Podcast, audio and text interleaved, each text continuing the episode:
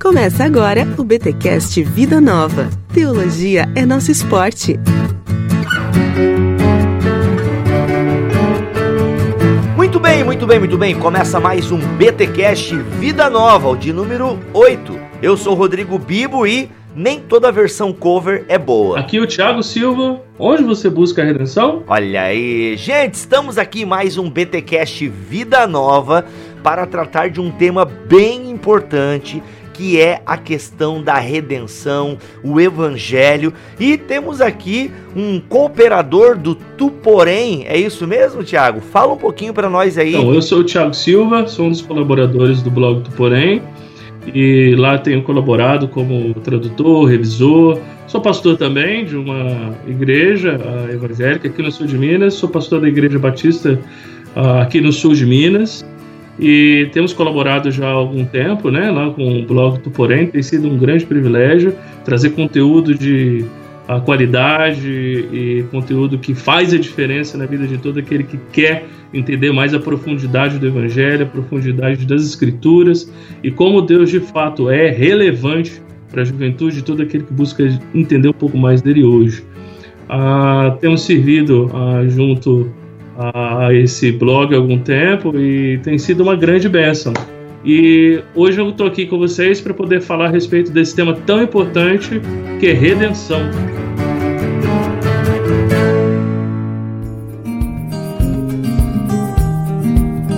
Tiago, a gente vai falar então desse tema, redenção, que é um tema que ele é básico de certa forma, mas como as pessoas ainda têm dificuldades em entender algumas coisas, e a nossa reflexão vai estar tá pautada em cima do livro O Resgate da Redenção, de Matt Chandler e Michael Snetzer, que é um lançamento agora de edições Vida Nova. E, gente, como você sabe, a gente só vai aqui pincelar os primeiros capítulos do livro, basicamente três capítulos. Tem muitas outras coisas que ficarão de fora desse episódio, é mais para dar o gostinho uh, uh, para você querer ler o livro e a gente depois faz mais recomendações acerca dessa obra. Tiago, uma coisa que eu gostei na introdução é, e o Matt Chandler ele escreve de maneira muito, muito fluida, não é carregada, não é pesada. Né? A gente percebe que ele é um cara que tem uma teologia saudável, mas ele escreve de uma maneira muito fluida. Tu, tu percebeu isso também? Sim, sim. Uma coisa uh, que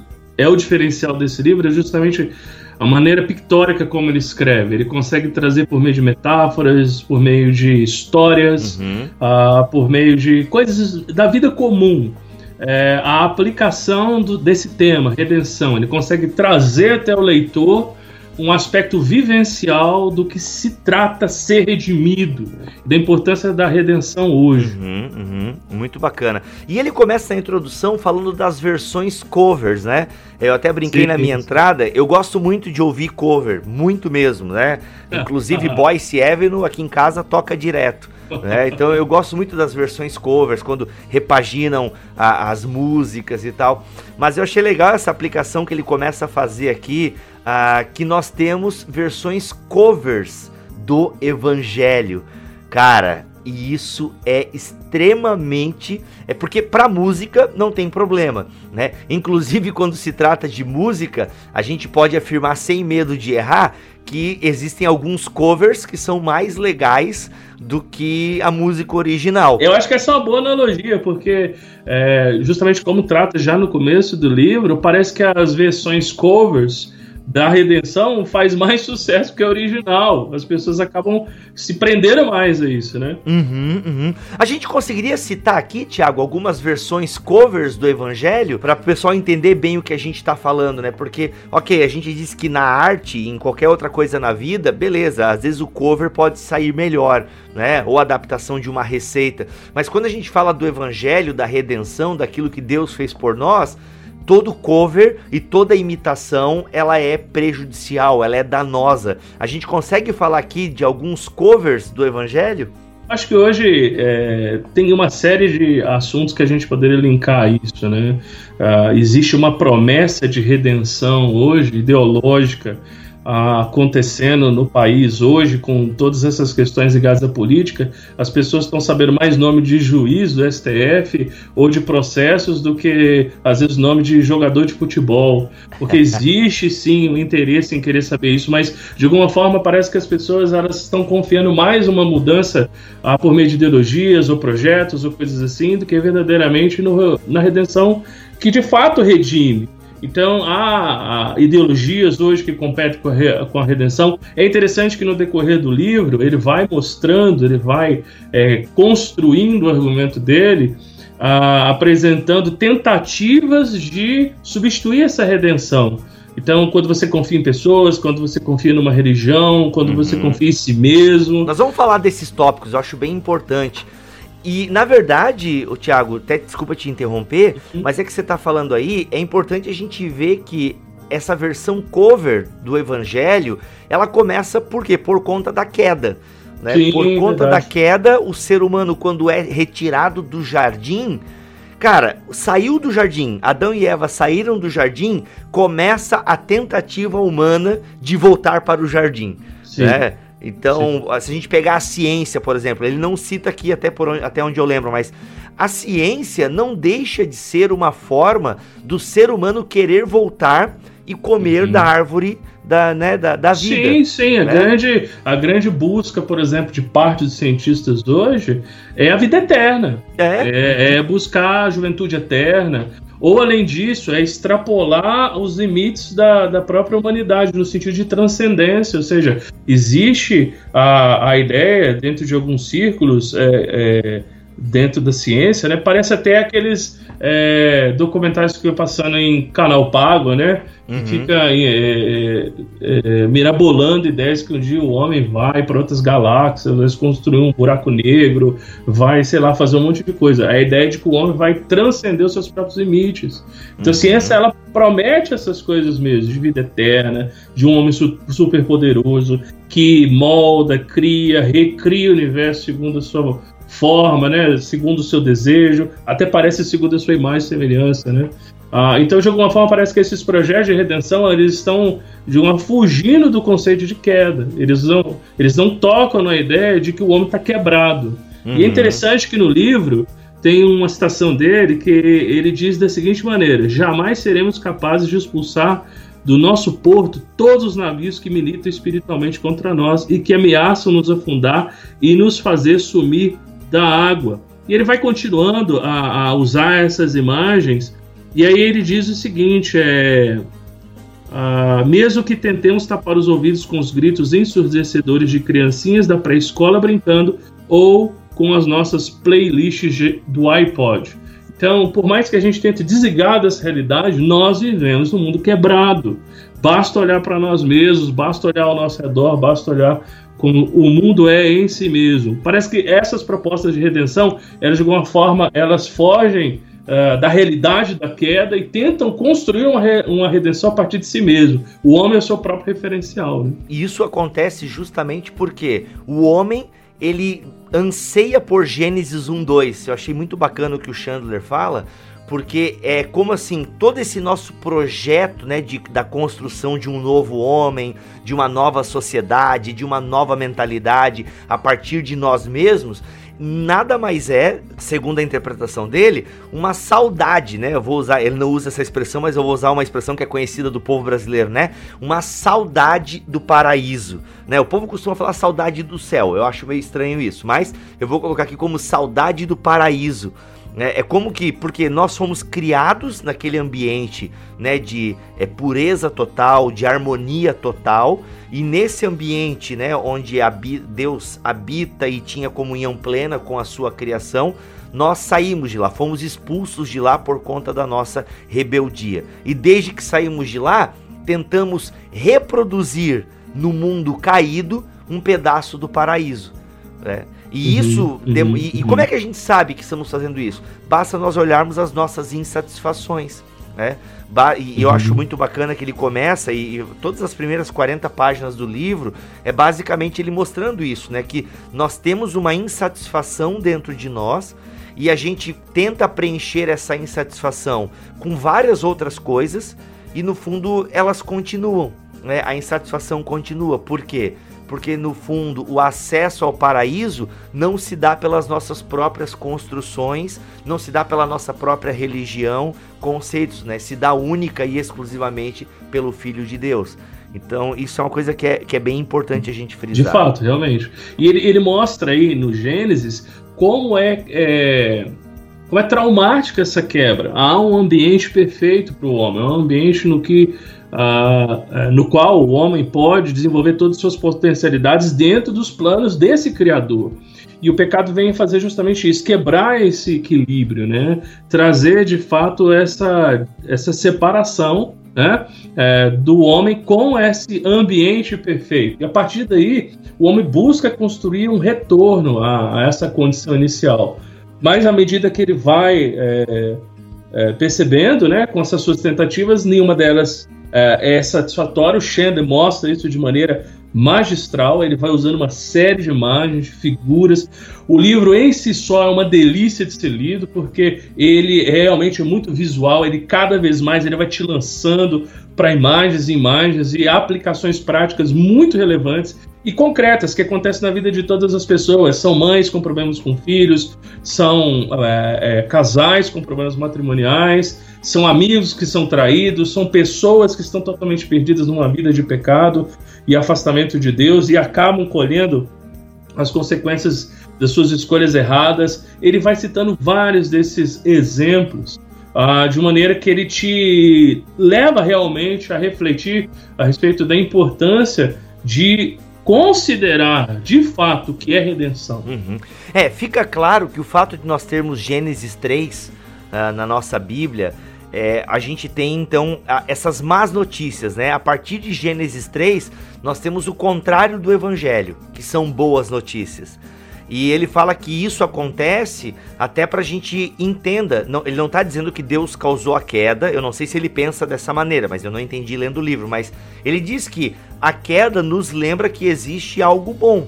Né, e que a gente vive coisas muito ruins, né? Inclusive, como ele é um pastor, ele cita exemplos que ele ouviu, né, no seu gabinete. Uhum. Então é muito uhum. triste, né? Ele até fala assim, ó, que por trás de todo divórcio ah, né? Ele usa a palavra uhum. todo mesmo, de maneira proposital, porque dos, das centenas de milhares que ele já atendeu ao longo da sua vida uhum. ministerial, ele viu ali a insatisfação que um tem para com o outro, porque no sentido de que o outro não atendeu às expectativas, né, que eu tinha sobre ele. Então, cara, o mundo, esse, esse mundo caído, ele nos aponta, né, é, que não é uma falta de esperança, né? Ele nos aponta para que há algo diferente Sim. disso há algo melhor. E você anela e você anseia por uhum. isso. E, e, então o fato de você ansiar por algo melhor, o fato de você anelar pelo fim desse sofrimento, mostra que não existem só as má notícias, né? Existem também as boas notícias. Sim, né? sim. E é legal esse contraste. Parece que é justamente essa tragédia, como você colocou. É quando há, no caso, por exemplo, citado, quando há o desejo de buscar satisfação apenas do outro, vem, obviamente, a frustração, porque o homem não é completo em si mesmo, nem outro ser humano, mas o Criador. Então uhum. a insatisfação vem e é justamente a tragédia é buscar redenção em algo que não em Deus. Uhum. E ele coloca isso de maneira bem clara. Até a gente pode falar um pouquinho dessas tentativas de redenção que são muito interessantes. Que a primeira tentativa de redenção que ele coloca é em nós mesmos, né? Ou seja, buscamos salvação em nós mesmos. Uhum, uhum. E ele deixa bem claro: não podemos redimir a nós mesmos. Uhum. Ah, é fantástico porque ele, além de dar os exemplos, ele, ele deixa bem claro para o leitor: qualquer tentativa de buscar redenção em si mesmo falha.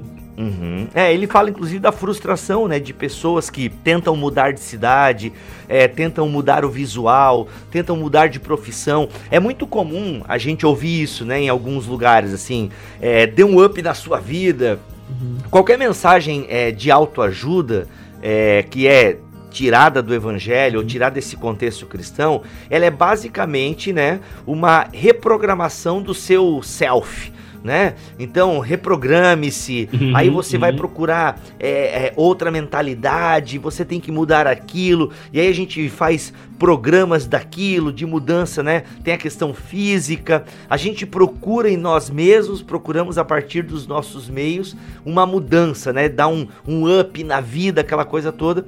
Mas vem a frustração. A frustração parece inevitável. Por quê? Porque maldito homem que confia no homem, né? Ou seja, Justamente. confia em si mesmo. Bem, esse é um dos versículos mais citados por crente, é incrível. Os. Esse é quase um tipo um João 3,16 do Antigo Testamento, entendeu? Mas as pessoas continuam a confiar em si mesmas. É incrível. É um salvador da pátria, é alguém que vai mudar tudo, é alguém que vai entrar na vida emocional dela e vai mudar completamente. O casamento é com problema, ah, o meu problema então vai ser um outro companheiro, uma outra companheira. Ou então eu consigo resolver os meus próprios problemas, aquela ideia do self-made man, né? Eu consigo construir o meu futuro. E tudo isso dá com, com os antigos falavam, né? Com os burros na água. Uhum, uhum. Porque nós somos assim, a gente não tem, né? A gente não, a gente fala muito isso aqui no Bibotalk, né? Nós não temos competência de gerenciar isso sozinho, né? E, e, e o que as o que essas filosofias fazem, no fundo, é isso. Algumas filosofias vão cair no niilismo mesmo. Ó, gente, não tem, não tem sentido pra nada mesmo, entendeu? Olha, come aí, dorme, é, comamos e bebamos Sim. porque amanhã morreremos. Sim. Entende? Então não tem jeito mesmo, é essa desesperança, é esse flagelo, não tem jeito. Outros não, não, bola pra frente e tal, não sei o que, temos que repensar, temos, né, temos que ter esperança, temos que fazer acontecer. É, você é senhor do seu próprio destino, você é capitão da sua alma Sim. e não sei o que. E vai, né? Nesse, É autoajuda, é, né, nesse projeto louco que não dá. No fundo, vem a solidão, vem a frustração, porque nós não podemos, nós não damos conta. Essa tentativa. Porque assim, é, no fundo, a gente reconhece que precisamos ser salvos. Né? Mesmo quem não é religioso, que não utiliza essa categoria, eu imagino que ele quer ser livre de alguma coisa. Né? Então isso mostra essa necessidade né, dentro da própria. Ou seja, essa carência que a humanidade tem dentro de si. Né? Ou seja, o ser humano caído, se ele acreditando nesse aspecto religioso ou não, ele tem uma carência dentro de si, ele tem um buraco, ele tem um vazio que ele procura preencher a qualquer custo. Ou ele preenche, né? é, com, com consigo mesmo e tal, com outras coisas, enfim, mas ou ele cai no vazio e na solidão e até no suicídio, né? Sendo bem, sendo bem superficial aqui, tá, gente? Só a gente só tá pincelando. Sim, sim. Na verdade, o niilismo é isso. Uhum.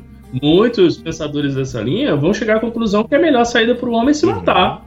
Por quê? Porque não há explicação para nenhum dos eventos da vida, inclusive e principalmente o sofrimento. No mundo sem razão e sem, motiva- e sem explicação, pelo qual não há nenhum propósito pelo qual exista, o universo é completamente apático e indiferente à minha existência, a melhor solução é deixar de Uhum. existir. E existem livros hoje e filmes que tratam dessa temática, mas isso nada mais é do que um suspiro de uma geração sem esperança, sem de fato conhecimento da verdadeira redenção. Bem isso. A outra tentativa de redenção que ele coloca é os outros, né? Que nós já falamos aqui também. Quando eu E aqui entra bem a questão política, né? Eu penso. Uhum, É, uhum. Onde realmente a gente vê aí os crentes é, brigando na internet por conta dos seus messias políticos, né? É. E no fundo é muito triste isso, porque as pessoas estão depositando né, uma melhora no país na caneta. Né? E eu, Uhum. cara, eu, eu li um quadrinho, é, O Cordeiro e o Lobo. E, e nesse quadrinho ali é um diálogo entre o Hitler e Jesus. Uhum. E é muito bacana, porque o Hitler fica indignado com Jesus. Não, cara, você quer tentar mudar as coisas por, por amor, isso aí demora muito, né? Tipo, e o Uhum. Hitler, não, um sistema de governo, né, autoritário e tal. E, e, e, e as pessoas, no fundo, às vezes sem perceber, e a gente tá vendo uma mistura muito grande, né, de cristianismo com política nos últimos Sim, tempos, sim, que eu não sim. sei se ela é saudável. Aqui eu coloco não sei mesmo, tá, gente? Sim, sim. Eu até tenho que ler aquele livro do Coises, que é da Vida Nova também, Uhum, que é o uhum. Visões e Ilusões Políticas. Tô até com vontade de ler, esse Não. ano não passa. Justamente até aproveitando essa sua deixa, é, os evangélicos hoje eles estão importando é, cosmovi- cosmovisões e até mesmo teorias de visão política que são completamente alheias ao pensamento cristão. Uhum. A fé cristã tem mais de dois mil anos. Nós temos sim toda uma tradição de pensamento e reflexão profunda dentro desse tema. Uhum. Né? A igreja ela passou e ainda passa a, sobre é, a tutela de vários tipos de regime, uhum. desde os regimes mais abertos a, e até exageradamente abertos, né, como os regimes mais fechados. E a igreja ela é maior do que esses regimes, ou maior do que teorias políticas. Ela é atemporal nesse sentido, né? Justamente, uhum, justamente. Uhum. Então, é, nós estamos buscando entre é, espectros direita esquerda, coxinha mortadela, sabe? Uhum. Coisas assim, e achando que essa é uma reflexão, uma posição que é oriunda da fé cristã.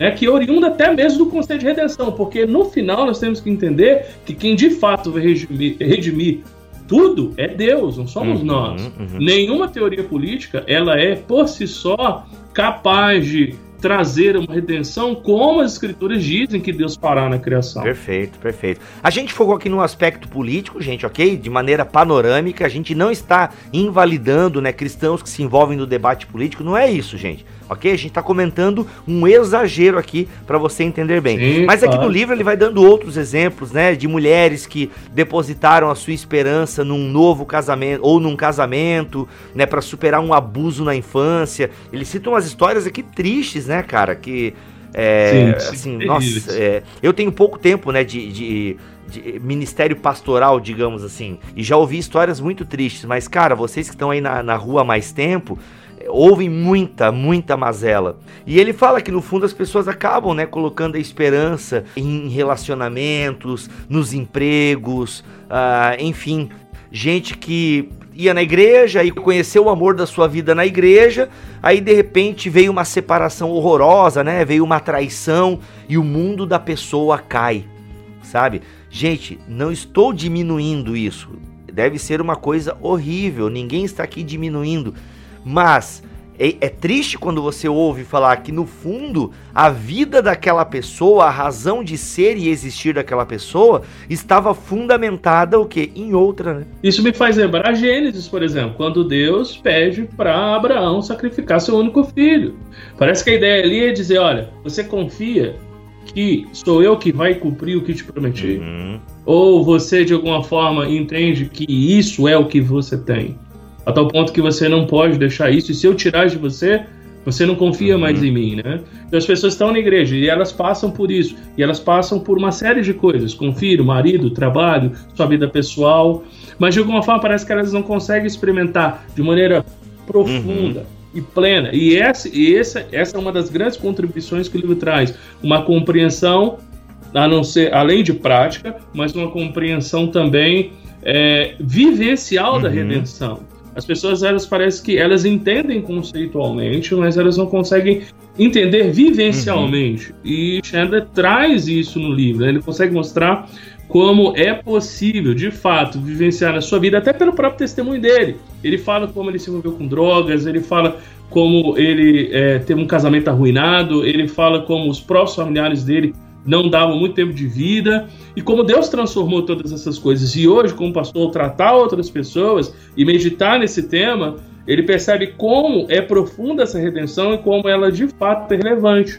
Mas isso não é um aspecto só conceitual, isso é um aspecto vivencial. Isso tem a ver com espiritualidade. As pessoas estão dentro da igreja hoje não estão de fato vivenciando um relacionamento espiritual, um relacionamento relevante. Hum, muito bom. Quero ler aqui um parágrafo que está na página 40 e 41. Ele diz o seguinte: Amigos, colegas de trabalho, pais, namorados, namoradas, noivos, etc. Sempre que você procurar outra pessoa para preencher as fendas e as fissuras ressequidas que se abriram em seu coração, não estará indo em direção à liberdade e à cura a experiência de ser pleno e satisfeito, a alegria e ao prazer de uma banheira de hidromassagem de alegria e prazer.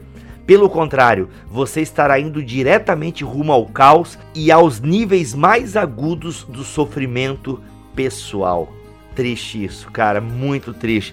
Depois vem a terceira tentativa de redenção, que é a questão do mundo, que a gente já também deu a entender aqui em vários momentos, né? Quando a gente busca na, na própria criação a nossa redenção, e isso, né, por si só já está claro que é, é, bucha, como diz, é, isso é bucha, meu irmão, sai fora, né? Chuta que é laço. Chuta que é isso, é laço. Mesmo que não tem, não, não tem como a gente buscar nos recursos nesse mundo, nesse mundo que jaz no maligno, a nossa redenção.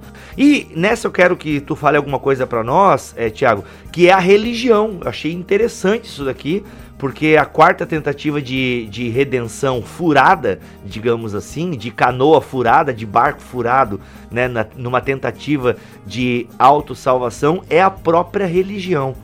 Interessante. Sim, parece. É, é a ideia de que você ah, consegue se redimir pela, pela sua. Pela sua é, pensando no próprio conceito protestante mesmo, pelas suas uhum. obras. Né? Você, por meio de uma espiritualidade fantástica, parece que consegue fazer com que a sua aura brilhe e de alguma forma Deus te nota na multidão. E aí, de alguma forma, ser diferente das outras uhum. pessoas. Mas isso não funciona, de forma alguma. Porque a religião, ela não redime. Ah, quem redime é Deus. Tá? Então, obviamente, quando ele está falando aqui sobre religião, ele não está dizendo que a fé cristã é mais uma das religiões. Mas ela pode ser transformada, quando vivenciada de maneira errada, em uma religião. Uhum. Apenas um, um, tipo de. Barganha. Né? Hábito. Né? É, barganha um hábito em si, e as pessoas vão fazendo essas coisas porque aprenderam. Uhum. Né? E não porque, de fato, essa verdade é real na vida delas. Elas não têm, novamente, um aspecto vivencial da redenção. Uhum. É, ele deixa bem claro: jamais seremos redimidos pela religião. Né? Não, não tem como a gente querer barganhar com Deus, não tem nada que a gente possa oferecer para Deus. Eu penso que aí a gente entra no cerne né, do que é a redenção é, bíblica. É justamente esse aviso para toda a criação de que ela não pode se salvar. Sim, sim. Aqui ele, ele coloca mesmo, na página 45, da seguinte maneira: essa coisa de pender a balança a nosso favor baseia-se em uma ideia muito antibíblica de que meninos e meninas bonzinhos vão para o céu. Na realidade, uhum. são meninos e meninas maus transformados pelo Evangelho de Jesus Cristo que vão para o céu. Aqueles cujos pecados foram cobertos por sua obra de redenção e que o amam muito por causa disso. Ou seja, uhum. é, esse projeto de ser religioso por si só, uh, como se a religião fosse um tipo de experiência é, em que em si mesmo ela se valida. Né? E, uhum. e não funciona assim. Porque. É, eu quero continuar a ler aqui, cara. Desculpa te cortar uhum. de novo pela segunda uhum. vez. Eu estou, tô bem mal educado hoje contigo, né? Desculpa. Mas é que ah, eu achei que tu fosse ler o resto do parágrafo uhum. e ele é maravilhoso. Sim. Lê, lê, o, lê o resto do parágrafo aí, se tiver na tua diz, mão. Uh, agora eles vivem para expressar na prática esses novos desejos que Deus colocou dentro deles como forma de manifestação de sua adoração voluntária, né? Ó. Oh. Uhum. Lindo isso, É, né, sim, cara? com certeza, com certeza. Então isso é redenção na prática. É uma redenção vivenciada no dia a dia. A redenção não é apenas um conceito teológico. E é interessante porque esse livro do Chandler ele consegue é, expressar de maneira uh, clara e até muito gostosa de se ler uh, um tópico importante da teologia, né? que é o aspecto uhum. redenção. Se você vai para uma grande obra, a própria editora Vida Nova tem excelentes teologias sistemáticas profundas, acadêmicas, que é, realmente ah, trazem a fundo ah, todos os tópicos né, relacionados à teoria sistemática desse campo de estudo. Mas é interessante que a redenção é tratada aqui no livro de uma maneira ah, que faz com que você, de fato, entenda o que isso quer dizer na sua vida. Ok? Você consegue perceber, ah, é isso. Ser redimido é isso. Crer num Deus redentor é isso. A redenção ela funciona dessa maneira. E todo projeto de redenção que é de alguma forma construído a, a partir a, de um projeto religioso, ele tende a falhar como qualquer outro, seja na sociedade, seja no mundo, seja é, em outra pessoa ou em si mesmo. Todas elas uhum. têm em si uh, o, a característica comum de falhar porque elas não estão de fato construindo em cima de uma redenção que é Deus quem faz, né? É Deus quem redime, não são uh, projetos humanos. No final das contas, tudo isso é uma tentativa humana de fazer algo que somente Deus pode fazer. É, é uma tentativa humana de superar o pecado. pecado original. Sim. Vou usar esse termo aqui. Ele não usa, mas eu estou usando. Porque ele fala o seguinte: tenho problemas com drogas. É, eu como demais, tenho problema na área sexual, meus, meus relacionamentos não funcionam. Ou seja, na raiz de todas as nossas insatisfações, está na raiz a nossa queda. Está uhum. na raiz a condição de separados de Deus, uhum. a, a condição de transgressores da lei. Então, a raiz, ou seja, a gente não tem como mudar isso, né? É, o único problema, no fundo, né, que nós temos na nossa vida, que é o maior problema de todos, é que nós somos afastados de Deus, nós somos é, indignos. Como é que Paulo fala? carentes, afastados, a gente não tem como. Carentes, a gente não tem como. Então, assim, a gente pode buscar escape, a gente pode tentar resolver esse problema emocional, esse problema sexual, mas a raiz desse problema, então um psicólogo pode ajudar, né, com uma terapia, é, o remédio pode ajudar na depressão, e a gente não está dizendo que isso não deva ser feito, mas no fundo, no fundo, a raiz dos nossos problemas é a nossa condição de pecador distante de Deus. Excelente, concordo número, gênero e grau. Ó, e aí, isso que é a beleza que o Chandler traz aqui, tadinho, outro cara também, mas eu nem lembro, Snetzer, né? A gente é do Chandler, mas o Snetzer também escreveu o livro. Sou os dois, é. Né? é que a gente conhece mais o Chandler. Justamente. E o nome dele é mais fácil de falar. Também, né? e lembra do Friends, né, cara? Tem até uma, uma relação com a cultura pop e tal. É, e isso que ele quer dizer, gente, é, ele fala o seguinte, qual é a diferença? O sexo é bom, né? Quem já fez sexo sabe que é bom. Um casal não cristão pode fazer sexo e ambos sentirem prazer. Tá ali, é uma condição física natural, certo? Então, vai lá, vai dar prazer. O casal cristão, ele vai fazer o sexo e da mesma forma, também podem sentir prazer e irão, né? O que acontece? A diferença entre o casal cristão e o casal não cristão é que no outro dia pela manhã, o casal cristão, ele não, não quer aquilo, não precisa daquilo de novo para se sentir feliz. Não estou dizendo que os crentes não gostam de sexo, não é isso que eu estou dizendo. Eu estou dizendo que nós não precisamos, porque a nossa relação enquanto casal, ela está embasada na nossa redenção, ou seja, no relacionamento que eu e minha esposa temos com Deus. Consequentemente, o casal não cristão, eles têm aquela noite de sexo, no outro dia eles precisam sempre estar tá preenchendo o quê? Essa ânsia pela vida. Né? Então. E, e esse é o ponto. Né? Sim, mas olha, eu, eu, posso te dizer com certeza o Xander testemunharia isso. É interessante. O, o, casal crente, dentro dessa analogia que você colocou, ele experimenta da sexualidade da mesma maneira que o casal, vamos colocar, não crente. Isso. É, o sexo é uma bênção para a humanidade. Isso. Só que olha como os crentes hoje, de alguma forma, os cristãos, de alguma forma, não têm de fato tornado esse conceito de redenção uh, vivencial nas suas vidas, porque é, quem é pastor sabe, é, os casais têm crise principalmente na sua área de sexualidade, homens se envolvendo com pornografia, uhum. é, frigidez no casamento, enfim, uma série de coisas. Isso acaba sendo um escape uh, e até mesmo escape eu não colocaria, é, isso acaba sendo um, um estupim para uma série de problemas. Então, uh, os, o, hoje nós temos a oportunidade de fato de compreender o que é redenção, mas temos buscado em outras e outros projetos, vamos colocar assim, né, uh, de uhum. redenção. No final das contas, o que eu percebo, e ele mostra isso no desenvolver do livro, é que, e é interessante porque ele mostra como teologia relevante, né, esse livro é um excelente livro para se mostrar como teologia é relevante para o dia a dia dos cristãos. Uhum. Tudo parte a partir de uma perspectiva de antropologia. As ideologias, elas fogem do conceito de queda, elas constroem uma antropologia completamente afastada né, do conceito bíblico de quem é o homem. E quando você vai é, meditar nas escrituras e ver ah, quem é o homem, você invariavelmente vai tocar no assunto queda. Então, quando você entra num projeto no qual a sua antropologia é deturpada, todo o resto vai ser.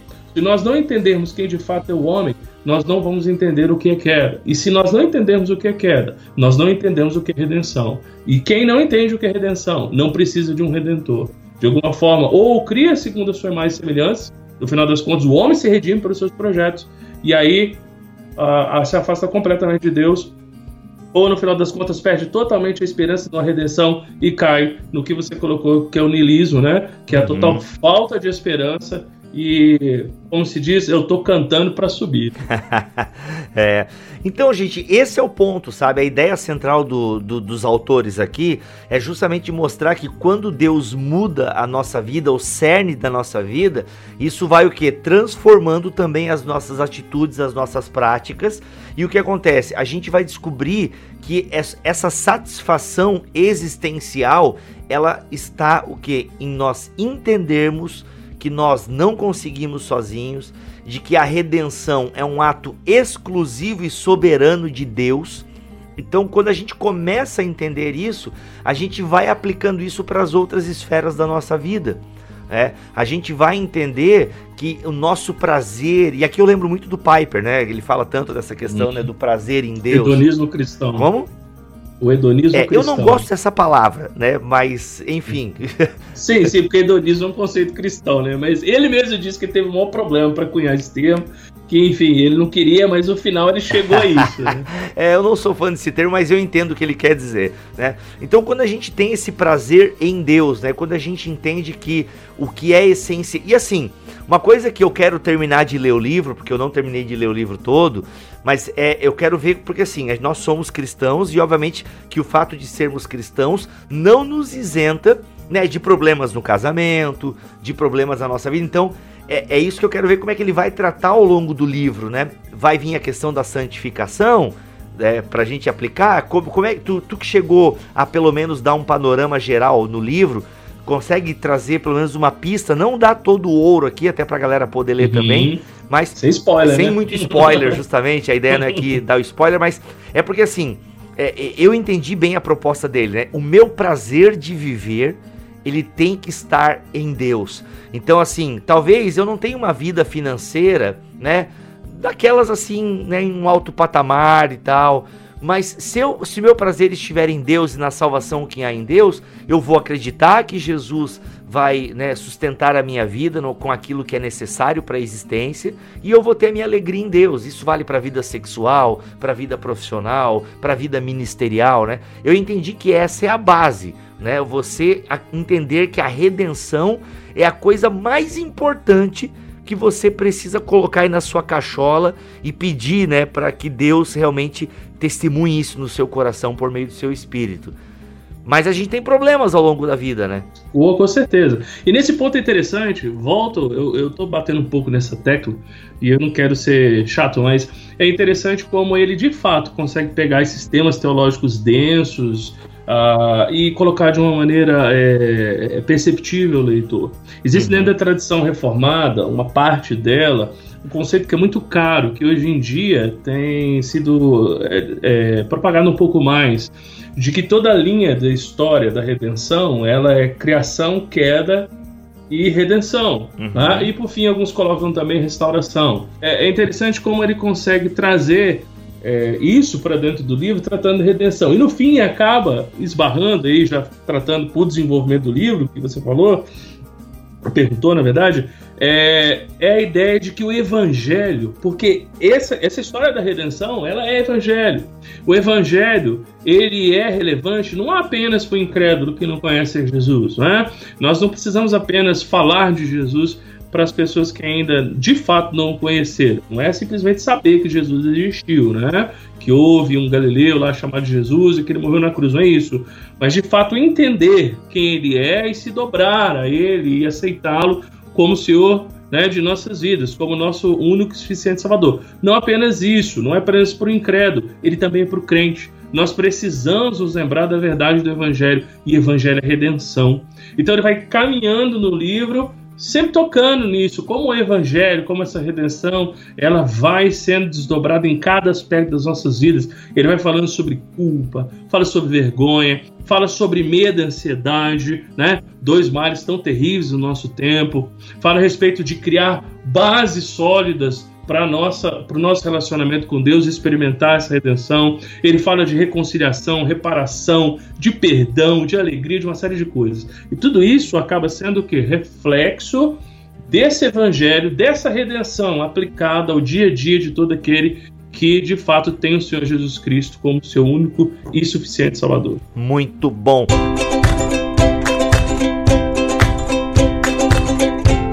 Tá aí então, gente, o livro de Matt Chandler e Michael Snetzer, ok? O Resgate da Redenção. Olha aí que título interessante, né? Resgate e redenção, duas palavras aí que, que, que andam bem juntas no Novo Testamento e também, por que não, no Antigo. E é o lançamento de edições Vida Nova ali do mês de abril.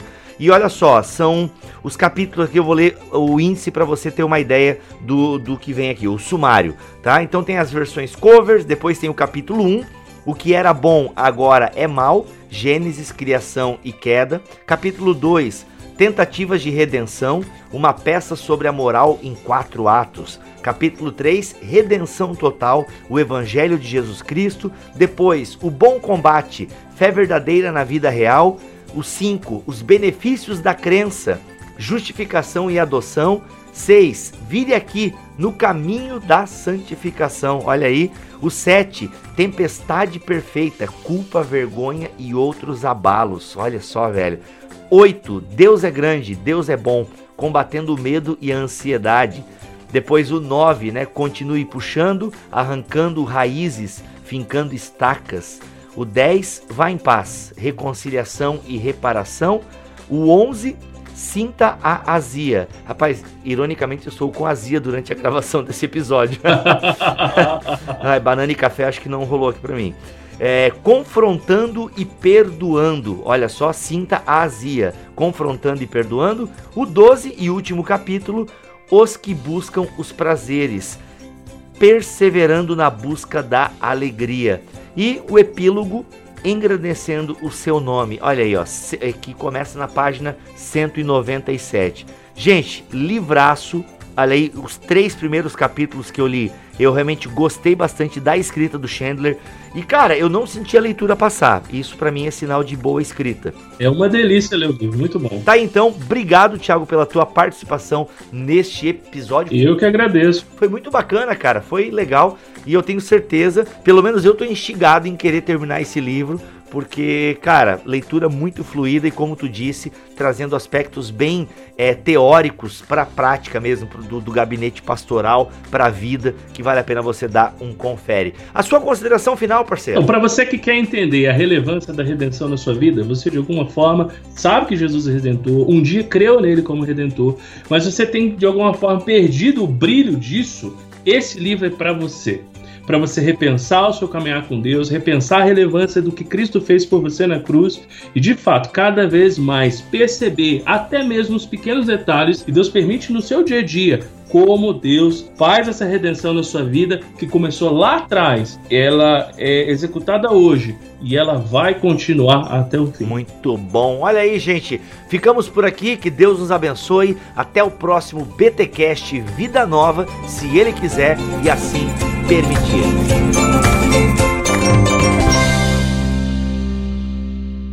Este podcast foi editado por Bibotalk Produções.